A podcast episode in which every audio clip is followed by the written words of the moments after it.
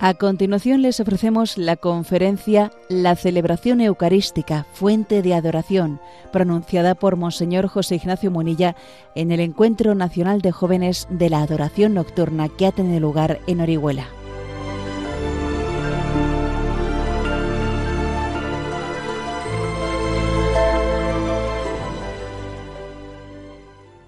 La celebración de la Eucaristía, fuente de la adoración.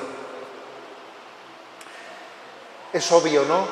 Y así yo creo que la adoración nocturna lo visualiza, que la adoración eucarística es una prolongación de la celebración eucarística, de la Santa Misa. Y lo es en dos sentidos.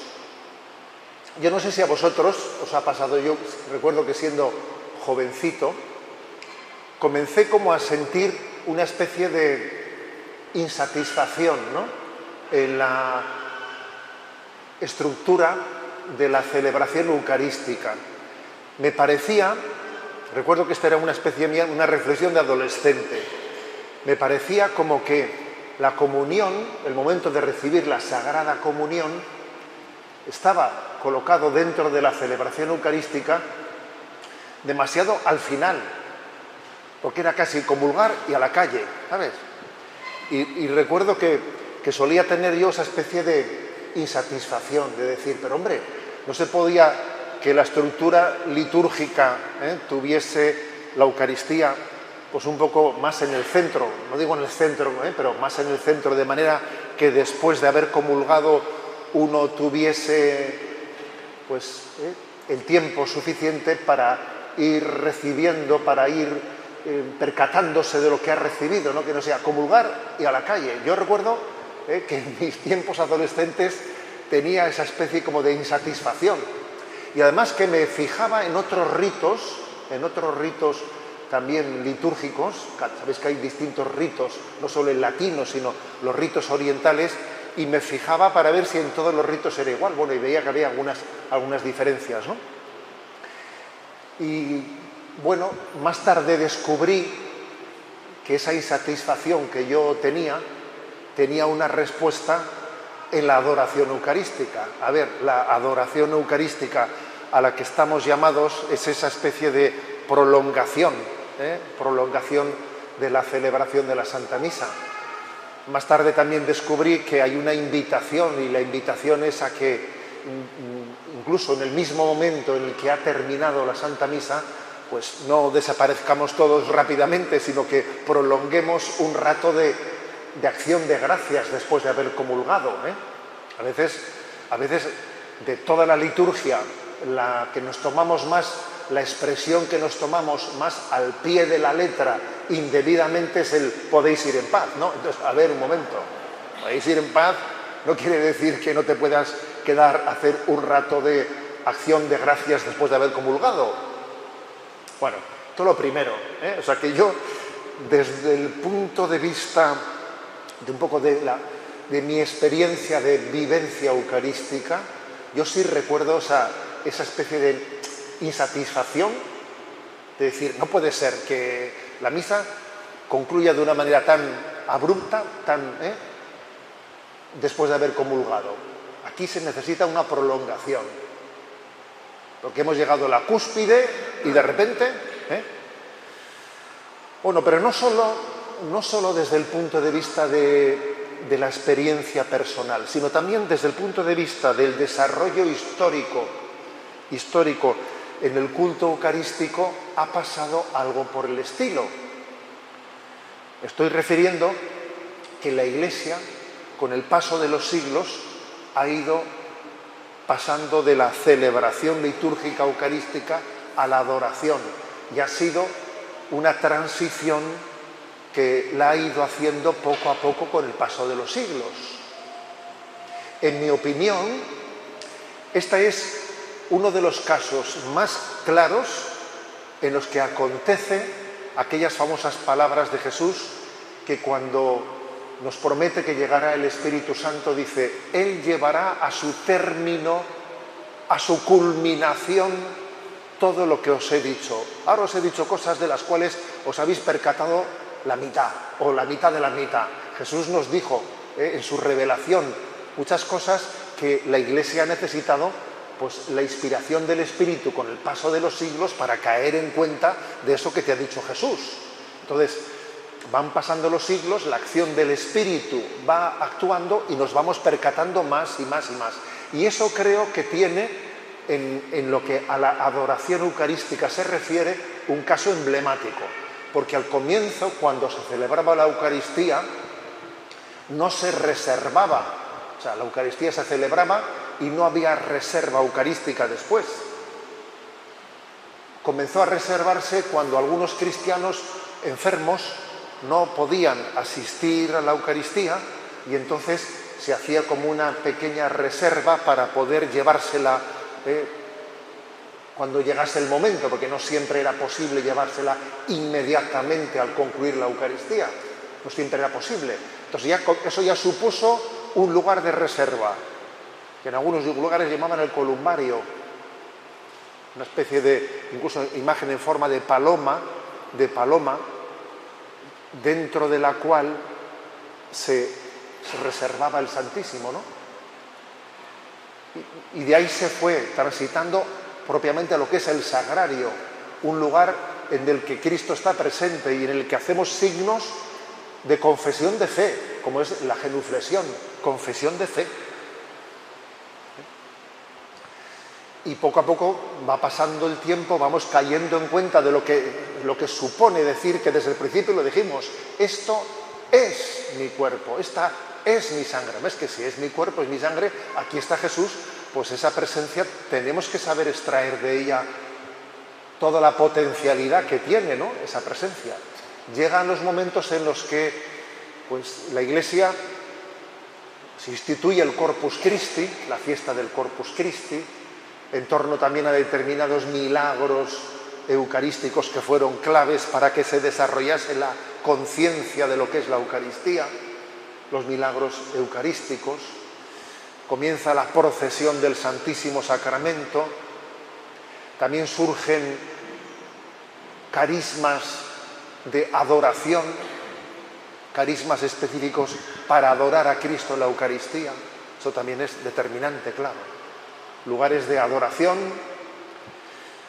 Y así poco a poco hemos ido creciendo. ¿Y qué no decir del carisma de la adoración nocturna, claro? Y qué no decir también pues, de esa intuición de la adoración perpetua que se ha ido difundiendo eh, de esa manera tan clara. ¿Y qué no decir ahora que estamos en vísperas de una celebración de la Jornada Mundial de la Juventud, de aquella intuición que tuvo Benedicto XVI en la Jornada Mundial de la Juventud de Colonia, que de poner a Jesucristo, ponerlo ante los ojos de millones de jóvenes para que sea adorado. O sea, yo creo que la iglesia ha ido creciendo y creciendo y creciendo, ¿no? Porque Jesús nos dijo, yo os enviaré el Espíritu Santo y Él os irá haciendo entender todo lo que os he explicado. Y hemos ido creciendo, ¿no? En conciencia. Con lo cual, es cierto que cada vez más nos hemos dado cuenta que la Eucaristía bien celebrada se prolonga, se prolonga en la adoración eucarística. Voy a repasar, en esta reflexión que comparto con vosotros, voy a repasar las, aunque sea de una manera muy sencilla, claro, las distintas partes de la liturgia eucarística a modo de pues una especie de pequeña catequesis que nos ayude a hacer la adoración eucarística. Repasemos, por lo tanto, ¿no?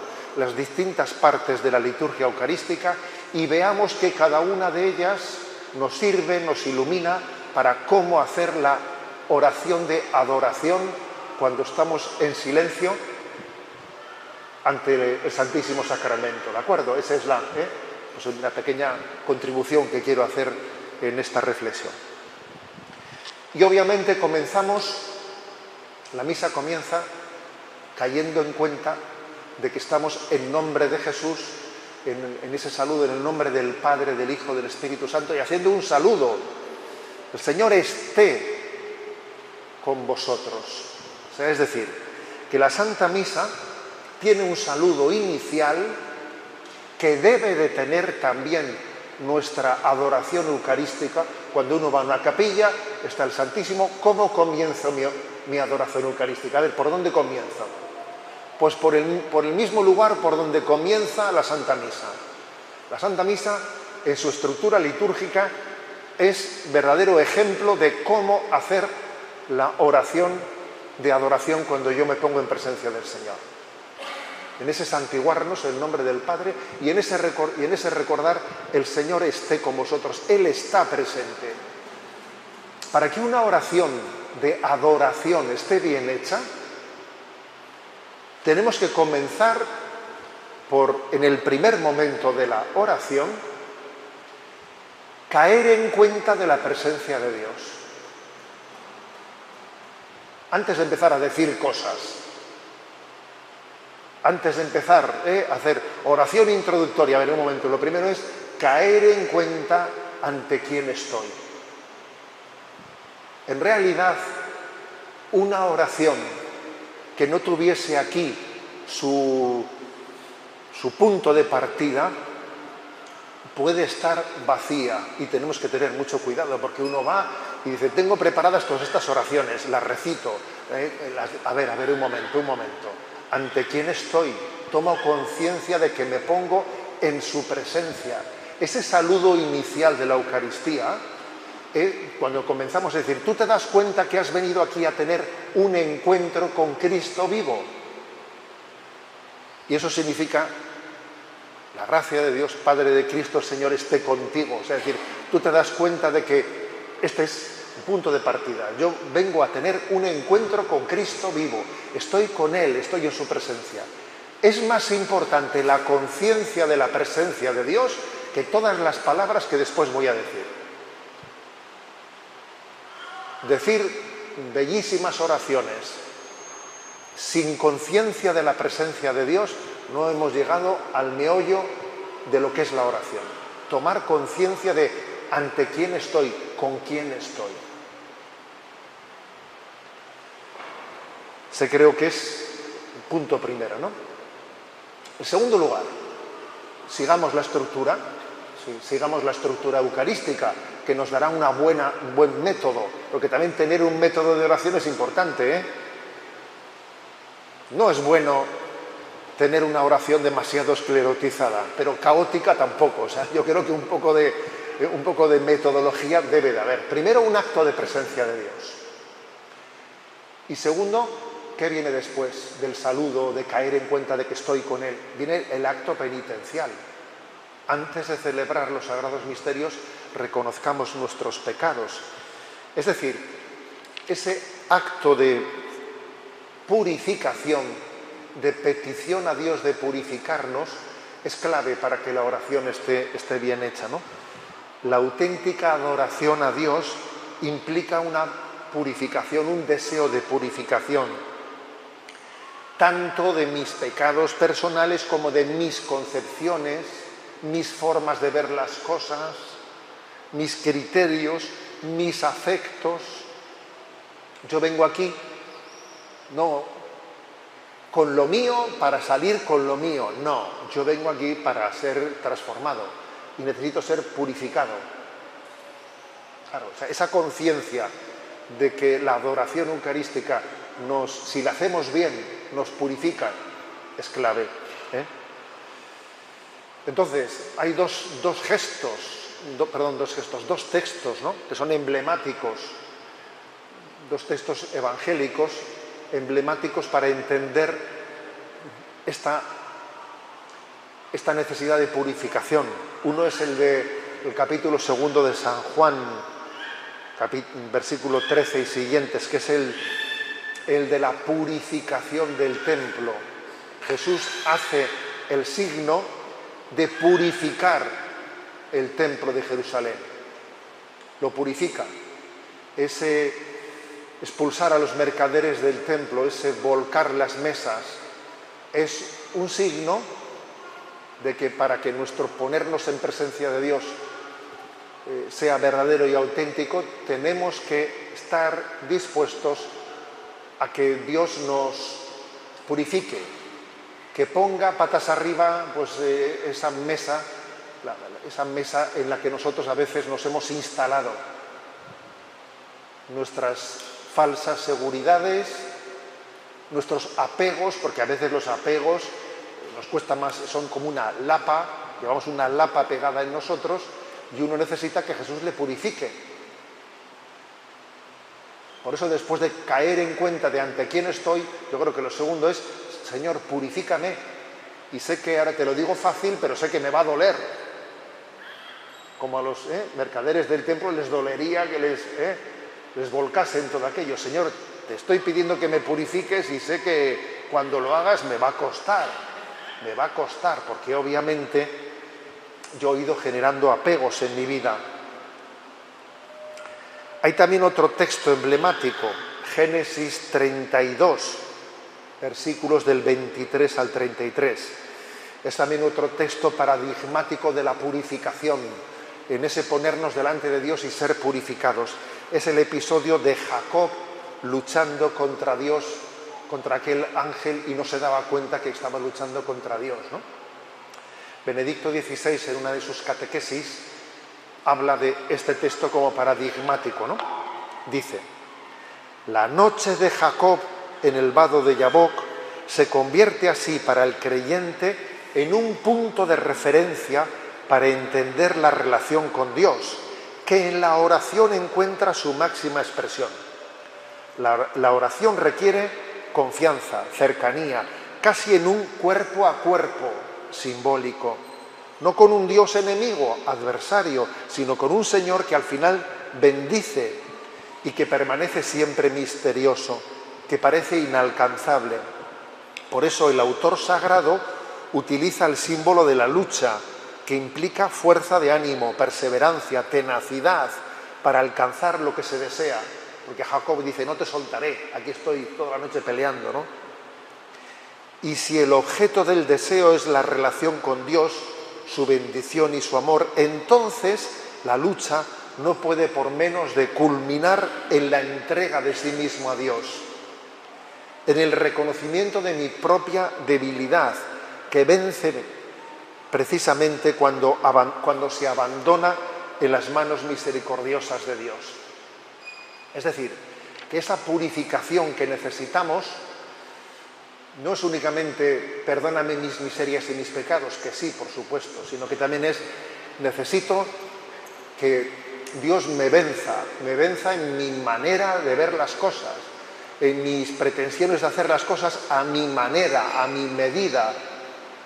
Eso que le dice Jesús a Pedro, ¿no? Pedro, tú piensas como los hombres, no piensas como Dios. Tienes que purificarte. Y eso es una pelea, ¿eh? Es una pelea, un cuerpo a cuerpo, ¿eh? entre nuestro amor propio y la voluntad de Dios, que pasaron toda la noche Jacob luchando, que no sabía que estaba luchando contra Dios. Por eso, digamos, en, en toda oración, y especialmente en la adoración eucarística en silencio, se libra una gran batalla con el propio yo. La adoración supone como un giro copernicano en la concepción de nuestra existencia. Es pasar de una cosmovisión egocéntrica a una visión cristocéntrica. Eso sí que es un giro copernicano. Olvídate de lo del sol y la tierra que esos son. ¿eh? Eso sí que es una tontería. Aquí el giro copernicano de verdad es este. Pasar de una visión en la que yo soy el centro del mundo a una visión en la que Cristo es el centro del mundo. ¿eh? Eso sí que es un giro copernicano. Que nos cuesta, ¿eh? que nos cuesta y que supone una gran batalla, una gran batalla. Por eso en la adoración eucarística, después de caer en cuenta de cuál es la presencia de Dios, lo siguiente es decir, Señor, transfórmame, mi sensibilidad purifícala mi amor propio, mátamelo de hambre, ¿sabes? porque, porque, es, porque es necesario, ¿sabes? Llevar adelante ¿no? esa batalla, ¿no? Para que al final Cristo sea el centro y yo no pretenda ser el centro del universo, ¿no? Y por cierto, la primera batalla que tiene que acontecer en la adoración, ¿cuál es? La primera batalla. Pues Santa Teresa de Jesús diría la de la determinada determinación de ser fiel haciendo la oración, aunque me apetezca o no me apetezca. Esa es la primera batalla. Pues claro, ¿eh? si resulta que nosotros nuestra adoración eucarística la vamos a realizar o no, dependiendo de mi estado de ánimo, que me encuentro bien, que ahora déjalo, que después ya veré, vamos mal, ya estoy perdiendo la batalla. Ya no me estoy dejando purificar. Ya estoy haciendo ya que mi amor propio sea el que sea el centro de, centro de la existencia, ¿no? Es una conocida frase de Karl Rahner que decía, quien solo hace oración cuando tiene ganas, quiere decir que se ha resignado a tener cada vez menos ganas de hacer oración. Es así. Eso va a ser así sí o sí. Es decir, que no adorar con perseverancia es ya perder la batalla, es ya no dejarte purificar por Dios. Entonces, mucho cuidado, ¿no? Muchísimo cuidado de muchas expresiones que se dicen por ahí, ¿no? Primero es la obligación y luego es la devoción, como si resulta que la oración fuese una devocioncilla que ya veré cuando la hago, mal asunto. Como empieces por ahí, ya estás ya. ¿eh?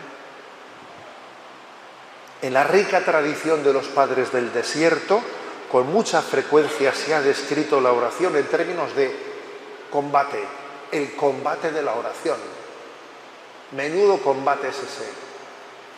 Es un combate de purificación. Un combate que hay que librar con decisión.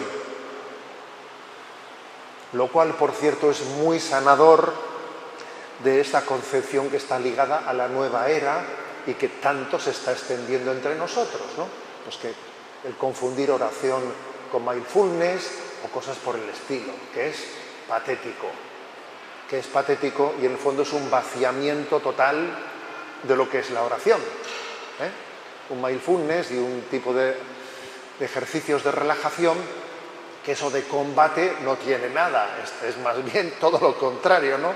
Es una especie de búsqueda de relajación interior. Por eso, ¿no? Voy un poquito ordenándome. Lo primero que nos enseña la liturgia eucarística, lo primero al adorar es ponerme en presencia de Dios. Señor esté contigo, Señor está contigo. Esto es un encuentro vivo, estoy con Él. Lo principal no es las palabras que diga, sino que estoy con Él. Eso es lo principal. Estoy en su presencia. Lo segundo, darme cuenta que ponerme en su presencia supone una purificación plena, porque ponerte en presencia de Dios y quedarte como estabas es que no estás en presencia de Dios. Estás en presencia de ti mismo. Estás haciendo mindfulness. Eso no es nada. Eso no es hacer oración. Si te pones a hacer oración, ahí sucede una, un combate de transformación interior dentro de ti. Es una gran batalla que tienes que librar con decisión hasta que Dios te purifique y te bendiga. ¿Cuál es después del acto penitencial? ¿no? Después del acto penitencial, resumiendo mucho, obviamente, viene la oración, la oración colecta. En ese momento, el sacerdote que preside la Eucaristía dice, oremos. Y todo el mundo, ¿no? Nos recogemos y entonces hace esa oración. Que por cierto, hay una, hay una expresión en la lengua castellana muy bonita, tenemos una, una, lengua castellana maravillosa que está fundada en muchas de sus expresiones en, en sus raíces cristianas, ¿no? Nuestras raíces cristianas, y una de ellas es perder el, el oremus. ¿eh? Se dice eso, Esto, este ha perdido el oremus. ¿Qué significa la expresión perder el oremus? Perder el oremus quiere decir que te has olvidado de dónde íbamos. Porque cuando en la celebración se dice oremos y todo el mundo se recoge, pues no, a ver, a lo que estamos, me explico. O sea, oremos es centrémonos, que vamos a dirigirnos a Dios Padre, que le vamos a pedir los bienes mayores. Perder el oremus es eso. Ya no sé, ya voy como pollo sin cabeza. Voy como pollo sin cabeza, ya no sé ni a dónde voy. Eso es perder el oremus. Entonces, ese momento de decir, oremos, la liturgia, que es maestra de oración, me enseña a pedir los bienes superiores. los bienes mayores. Si os fijáis, nos dirigimos al Padre por intercesión de Jesucristo, movidos por el Espíritu Santo. Así, así ora, así ora la liturgia, que es maestra de oración. Me dirijo a Dios Padre por intercesión de Jesucristo, movido por el Espíritu Santo. Y la Iglesia me enseña, me enseña a poner en mis labios la petición de los bienes mayores. Que Jesús dice en el Evangelio, buscad los bienes mayores las oraciones colecta generalmente se suelen pedir los bienes mayores. Por ejemplo, concede a tu pueblo el conocimiento de Dios, ¿eh? concédenos aumentar en la caridad. En las oraciones colectas se pide los bienes mayores, ¿sabes? Y eso es muy importante. Incluso hay una oración impresionante que dice, Señor, concédenos pedirte lo que tú quieres darnos. Impresionante esa oración. Otra oración que dice, ¿no? Señor, que tu gracia inspire, sostenga y acompañe nuestras obras, para que todo lo que hacemos te tenga a ti como su fuente y te tenga a ti como su fin. O sea, es muy importante que nos demos cuenta de lo que son las oraciones colecta, esa oración colecta en la que la Iglesia dice, oremos, centrémonos y pidamos los bienes mayores. Entonces yo creo que en nuestra adoración eucarística tiene que haber esto. Después de ese momento de purificación, tiene que haber eso. Un adorador dice, a ver, a Dios yo le voy a pedir aquí los bienes mayores. Que posiblemente no serán los que las personas que, te han dicho, encomiéndame por esto. No, igual, posiblemente los bienes mayores no coinciden con los que tantísimas personas te han encomendado para que reces. ¿eh? Eso también es así. Pero eso no quiere decir que nosotros no, no debamos hacerlo. Nosotros tenemos que pedir los bienes superiores, los bienes supremos. La fe, la esperanza, la caridad. Aspirad a los bienes superiores y aún os voy a mostrar yo un camino mejor, dice San Pablo. ¿no? Seguimos adelante. Liturgia de la palabra. ¿eh? La liturgia de la palabra, dependiendo si es domingo o día, o día de feria, pues tendrá más lecturas o menos lecturas, pero la liturgia de la palabra también es fuente de adoración. También es fuente de adoración. Uno ora con la palabra de Dios. Cuando, tú, cuando estamos haciendo oración ante el Señor, la palabra de Dios es clave para mi oración. Es clave. Dice San Agustín, una expresión, yo siempre soy de los que ¿eh? digo que San Agustín para mí es el crack en que se dice ¿no? la historia de la Iglesia, de, su capacidad de transmitirnos sus grandes intuiciones de una manera muy luminosa. ¿no? Y dice San Agustín, cuando rezamos, hablamos a Dios pero cuando leemos es Dios el que nos habla. Se está refiriendo, claro, no a la, lectura de la novela, se está refiriendo a la lectura de la palabra de Dios. ¿no? Cuando rezamos, hablas tú a Dios, pero cuando lees, te habla Él a ti. Toda oración tiene que ser un diálogo, un diálogo. A veces nos quejamos de que yo voy a rezar, pero ¿cómo le escucho a Dios? Coge la palabra de Dios, deja que te hable, vas a ver tú si te dice, Vas a ver tú si, no es una palabra elocuente. Luego, este es el verdadero diálogo, ¿no? O sea, la propia estructura eucarística te dice, ahora me vas a escuchar. Venga, ya me has dicho unas cuantas cosas aquí de entrada, aquí hemos peleado con las cosas que necesitabas purificarte, hemos hecho el oremus, bueno, ahora escúchame, escucha Israel. ¿Eh? Y es el momento de escuchar. Entonces, para nuestra oración la palabra de Dios es clave. Clave. Santa Teresa de Jesús habla ella con esa manera tan gráfica de, expresarse, habla del método de la gallina, de la gallina, a la hora de, eh, que dice ella, que una gallina va eh, por el corral y se agacha cuando ve un grano y lo coge, lo coge en su pico y levanta el cuello y está allí hasta, haciendo, hasta que es capaz de tragar el grano y cuando ya lo ha tragado, pues ya se vuelve a agachar y busca de nuevo pues otro, otro grano. Dice, así hacemos nosotros con la palabra de Dios, que leyendo la palabra de Dios, el Señor me da un versículo, me quedo con el versículo, lo medito, le doy vueltas hasta que lo interiorizo, lo hago mío y sigo buscando el siguiente versículo, pues como una gallina, ¿sabes? Así somos nosotros, en nuestra forma de que la palabra de Dios nos alimente. Así hacemos oración, así nos habla Dios, ¿o qué? ¿O qué? Luego la liturgia de la palabra, la liturgia de la palabra es clave integrarla en nuestra oración, en nuestra adoración eucarística que Dios te habla, te interpela, ¿eh? te interpela. Y vaya, vaya que sí habla. Después de, esa liturgia de la palabra, después habrá o no habrá humilía, depende del día, pero después viene la oración universal. ¿eh? La oración universal y después de haberle dejado hablar a Dios en la palabra de Dios, después de haberle dejado que Él nos hable, nos diga, nos ilumine, ¿no? Por eso yo creo que es tan interesante hacer una lectura de la palabra de Dios desde la propia liturgia del día, ¿eh?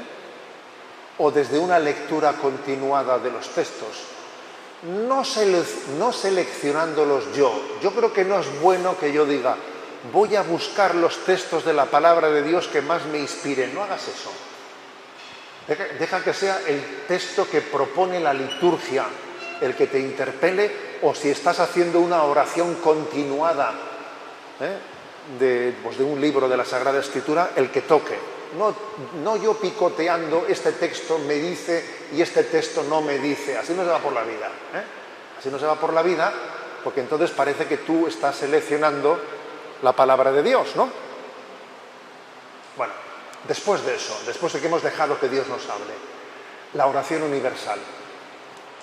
La oración universal es el momento en el que el adorador se da cuenta que ha recibido una vocación de intercesión, de interceder, de presentarle a Dios tantas cosas, ¿no? Y es impresionante que en un mundo que, es bastante descreído, bastante descreído, agnóstico, en teoría, sin Dios, ¿sabéis qué signo yo veo claro en el que para mí me da a entender que este mundo no es tan increyente como parece serlo? Pues que al final la gente sí, estará muy alejada de Dios y tal, pero yo no sé qué, a última hora siempre cogen y te dicen, oye, reza por mí en Lourdes, ¿no? Ah, no sé, me, sorprende un poco que me digas eso, ¿no? A ver, o sea, eso, eso es llamativo, pero no éramos increyentes, no pasabas de todo tú, entonces, ¿de dónde te sale eso? ¿De dónde te sale esa vena de pedir oración? Porque eso sí existe, ¿eh? Eso existe. Incluso cuando tú a alguien no, muy, no creyente le has dicho, mira, he estado en este santuario, me he acordado de ti, he rezado por ti, ¿qué te dice? Gracias. Es curioso. Generalmente, ¿no? Eh, eh, quiero decir con esto que, que Dios también en su providencia, para tocar la puerta de nuestro corazón, pues se sirve de nuestra fragilidad, porque es así, es en nuestra fragilidad en la que experimentamos que no somos nada sin la gracia de Dios. ¿eh? Porque mientras que nos creamos autosuficientes, nos pensamos, somos tan tontos, tan tontos, ¿no? Que si lo tengo todo, me parece que no necesito de Dios. ¿Pero dónde vas? ¿Eh? Y necesito ver mi salud quebrada. Necesito ver que mi abuelo está. ¿eh? Necesito ver. Es curioso, ¿no? Luego, en ese momento también creo que nosotros nos convertimos en intercesores, en intercesores, ¿no? Porque no hay nada que al hombre le afecte que a Dios no le importe también. A Dios le importa todo aquello que afecta al corazón del hombre. Importa todo. Dice San Pablo, ¿no? ¿Quién llora sin que yo no llore con él? ¿Quién ríe sin que yo no ría con él? Eso lo puede decir Dios. Solamente Dios de cada uno de nosotros, Dios comparte, ¿no? Los sufrimientos y las preocupaciones del hombre. Luego la oración universal es muy importante, en la que tú te presentas, estás adorando y eres intercesor, y esto, y lo otro, y lo otro. ¿eh? Yo hace poco, yo vengo, precisamente de Lourdes, hemos tenido ahora, hemos tenido la peregrinación diocesana de la Hospitalaria de Lourdes, y claro, antes de ir, según íbamos yendo, pues la gente te iba, te iba encomendando y encomendando oraciones, y esto no sé qué, y tuvimos una, un encuentro con las escuelas diocesanas, ¿no? Entonces esto, pilla, pilla por esto, y claro, yo les prometí, bueno, voy a poner una vela por cada uno de vosotros, ya eran 11 colegios, tenía que poner 11 velas. Entonces tuve un encuentro con los otros de la pastoral, tal, la pastoral de la familia. Claro, ya se iba, se iba añadiendo, eh, yo decía, ¿por dónde iba yo ya? ¿no? Entonces llegué allí y recurrí al método de coger un, velón grande. Dice, voy a coger un velón grande y voy a incluirlos todos. No, bueno, lo digo en broma, pero no tan en broma. Es decir, muchas veces cuando te pones a interceder ya es imposible acordarte. Eh, nominalmente de todos los que te han dicho, pero el Señor se acuerda perfectamente, ¿sabes? Y entonces tú le dices, Señor, todas las intenciones que me han encomendado las pongo en tu presencia, ¿sabes? Y eso, y eso, es, muy, eso es muy fuerte. Las pongo en tu presencia, ¿no? Le escuché a un monje de la Oliva, no sé si conocéis el monasterio de la Oliva, que está en Navarra, Allí eh, tuvimos un retiro, cuando yo era sacerdote allí eh, en el País Vasco, tuvimos un retiro y un monje de la Oliva nos dijo, ¿no? Claro, ellos allí en un monasterio reciben muchas encomiendas de gente que les llama pues eh, para pedir esto y lo otro y lo otro, ¿no? Y nos decía él, yo ha llegado un momento en la vida que más que pedirle cosas a Dios, se las presento. Decía, yo, yo le presento todas las cosas que, han, llegado, ¿no? todas las intenciones que han llegado ante nosotros. Obviamente es otra manera de decir, te pido, ¿no? te lo presento. Pues como María, hijo, pues se han quedado sin vino, tú sabrás, ¿eh? no lo sé. Es una manera de pedir que es presentarle, ¿no? Presentarle las cosas, la oración universal.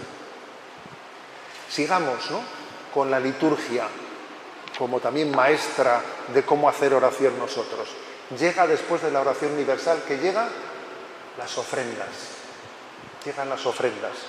Y es un momento clave para que nosotros lo traduzcamos a nuestra oración personal. Las ofrendas quiere decir ¿no? que una espiritualidad verdadera es aquella que hace ofrenda de su vida. Yo me ofrezco a Dios.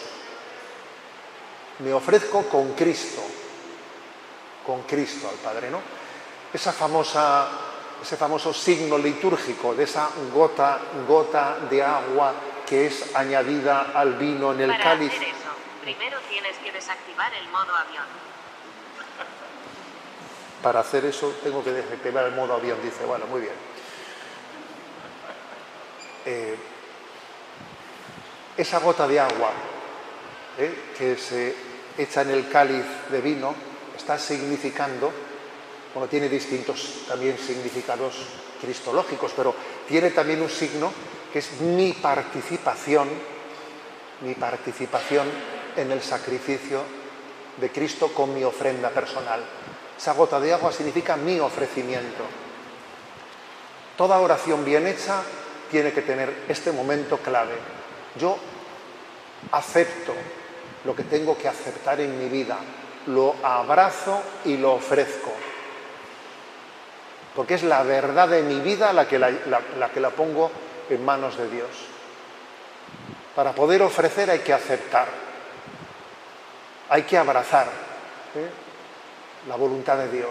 La, la acepto, la abrazo y la ofrezco. Y ofrecida, ofrecida nuestra vida en sí misma, pues tú verás qué valor puede tener, ¿no?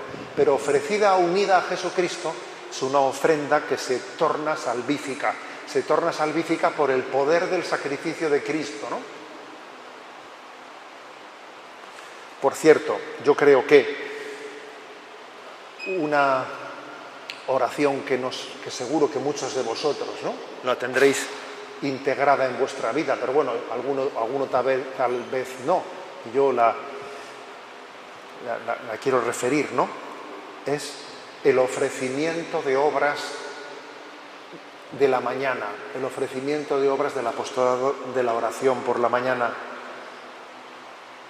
Ven Espíritu Santo, inflama nuestro corazón en las ansias redentoras del corazón de Cristo, para que ofrezcamos de veras nuestras personas y obras en unión con Él por la redención del mundo. Señor mío y Dios mío Jesucristo, por el corazón inmaculado de María, me consagro a tu corazón y me ofrezco contigo al Padre en tu santo sacrificio del altar, con mi oración y mi trabajo, sufrimientos y alegrías de hoy, en reparación de nuestros pecados, para que venga a nosotros tu reino.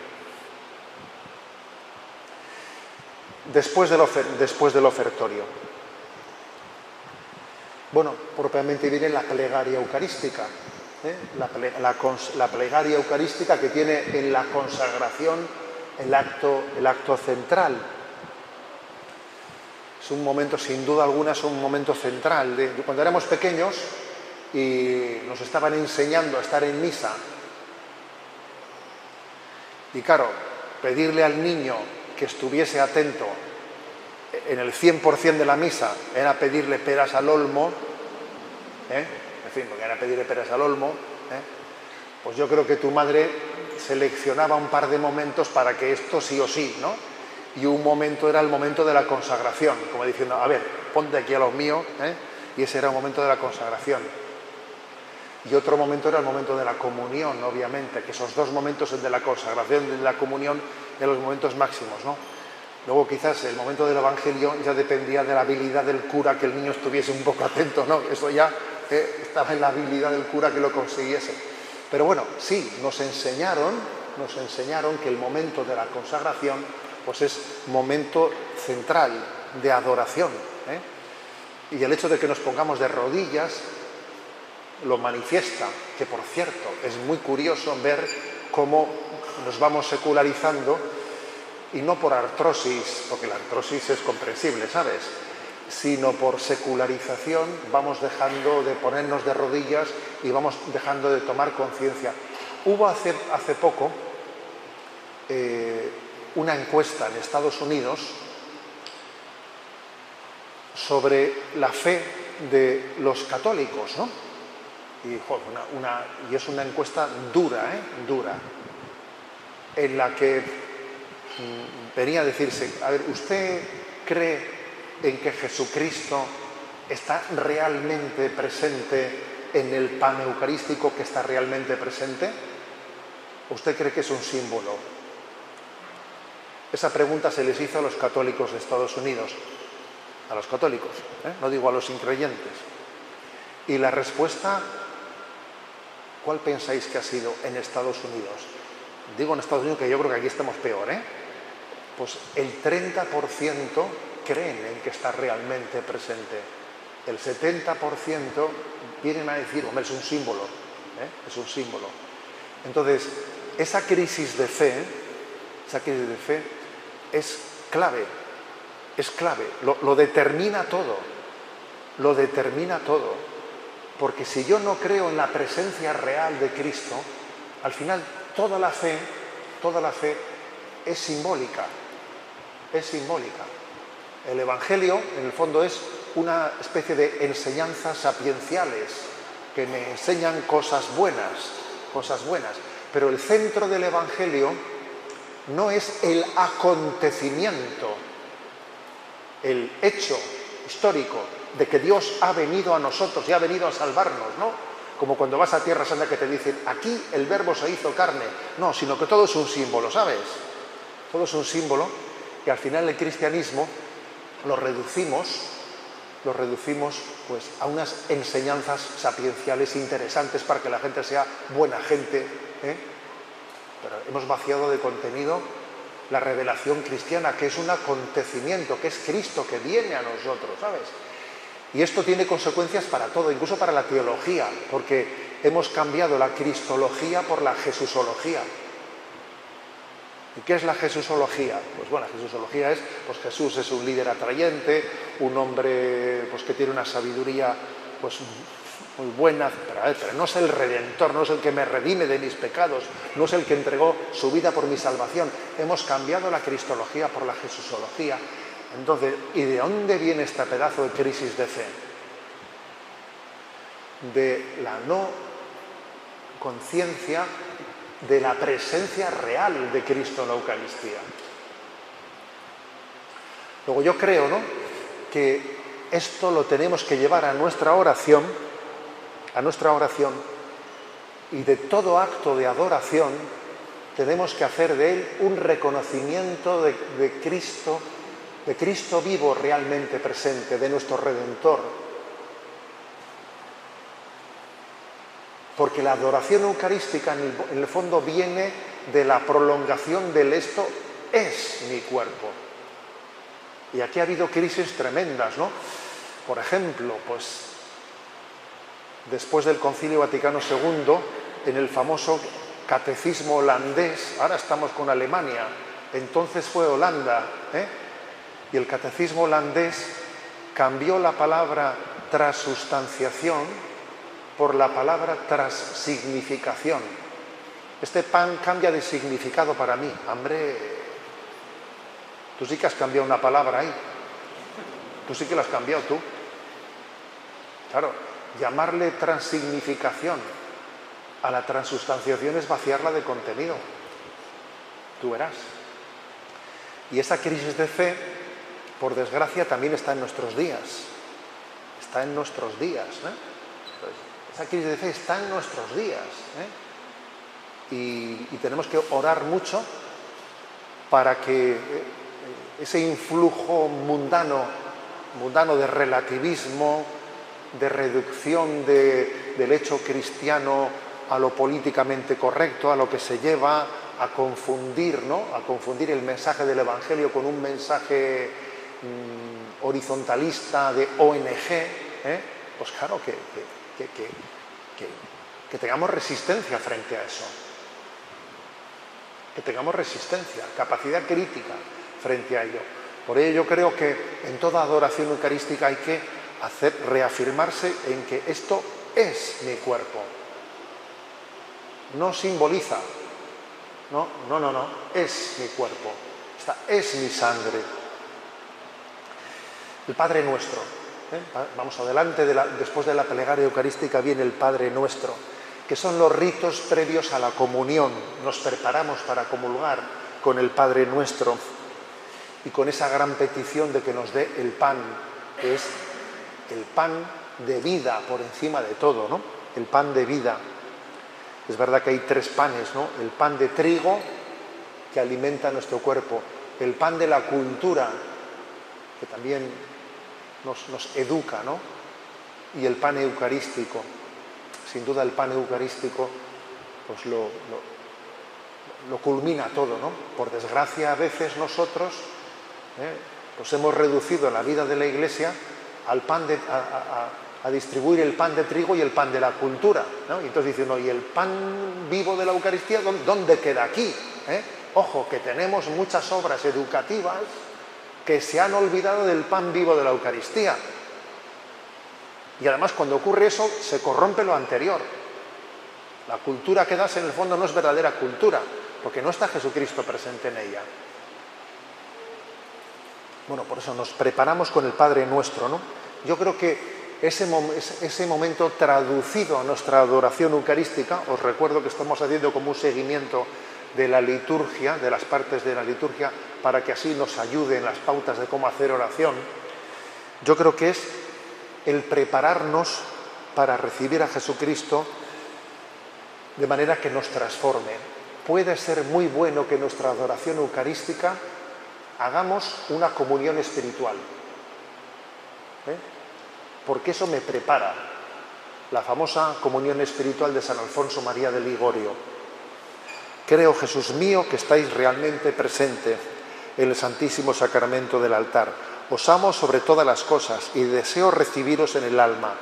Pero como ahora no puedo recibiros sacramentalmente, venid a mí al menos espiritualmente a mi corazón. y como si ya os hubiese recibido, os abrazo y me uno del todo a ti, Señor, no permitas jamás que me aparte de ti. Creo que es muy bueno que hagamos comuniones espirituales en nuestras adoraciones eucarísticas, porque en el fondo la adoración es prolongación de la comunión, es prolongación, hacer comuniones espirituales, que en el fondo es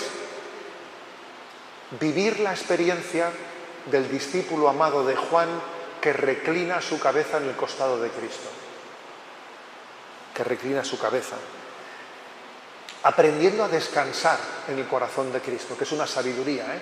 Cómo descansar en, el corazón de Cristo, cómo hacer de la Eucaristía el lugar en el que recibo todo. Si está Jesús conmigo, ¿a, quién temeré? Si el Señor es la defensa de mi vida, ¿quién me hará temblar? ¿Eh? Hacer comunión espiritual viviendo la experiencia de Juan que reclina su cabeza y ahí ya lo tiene todo. ¿eh? Ahí lo tengo todo. Sabéis que Orígenes, Orígenes dice, el corazón de la escritura son los evangelios. Y el corazón de los evangelios es el Evangelio de San Juan. Y el corazón del Evangelio de San Juan es el momento en el que el discípulo amado reclinó su cabeza sobre el costado de Cristo. Oh, eso es impresionante, escucharle eso. Es como decir, a ver, este es el momento del corazón del corazón, es ir, a, lo, más central, ¿no? Que es la comunión espiritual en la que yo descanso en Cristo. Y por último, la bendición, la bendición final, el envío. Sé que decíamos que a veces es el que, viene demasiado rápido, que viene demasiado rápido, venga, podéis ir en paz, ¿no? ¿Eh? Yo tenía un capellán cuando era un alumno en el Colegio de Sagrado Corazón, ¿no? Se, llama el, llamaba el padre Manuel Armalé, ya falleció, pero era un capellán que la verdad es que nos, ¿eh? nos educó, nos educó. Cuando el hombre decía, podéis ir en paz, y decía, el que pueda. solía añadir eso así un poco como diciendo, a ver, ¿eh? vamos a tomarnos un poco en serio todo lo que hemos dicho. ¿eh? Bueno, pues es cierto que a veces también en nuestra adoración eucarística el momento final, bueno, ya se viene el del turno siguiente, ya le falta poco, faltan cinco minutos ya. O sea, a veces ocurre que en la parte final de nuestra adoración eucarística ya bajamos completamente ya la intensidad, porque ya viene el siguiente ya, es como cuando los deportistas ya ven, ya ven, yo a veces cuando veo las Olimpiadas digo, por Dios, has estado toda tu vida preparando para este momento y ya como ves que vas a llegar, ya deja de sprintar, porque ya, pero hombre, sprinta hasta el final,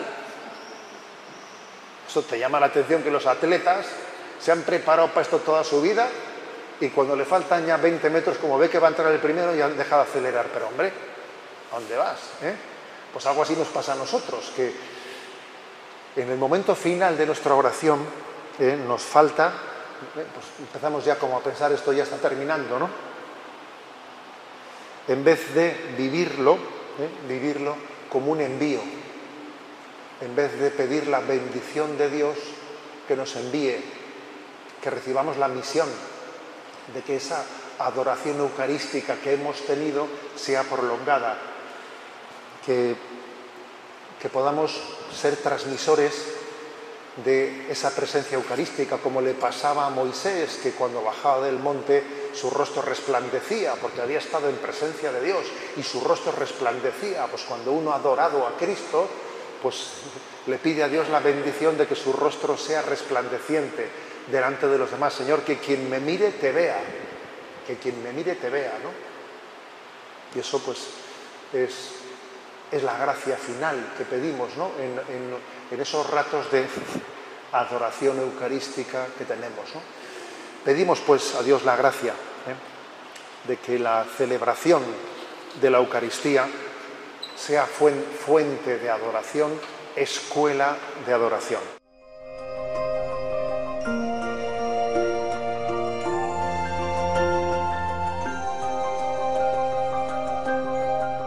Han escuchado en Radio María la conferencia La celebración eucarística Fuente de Adoración, pronunciada por Monseñor José Ignacio Munilla en el Encuentro Nacional de Jóvenes de la Adoración Nocturna que ha tenido lugar en Orihuela.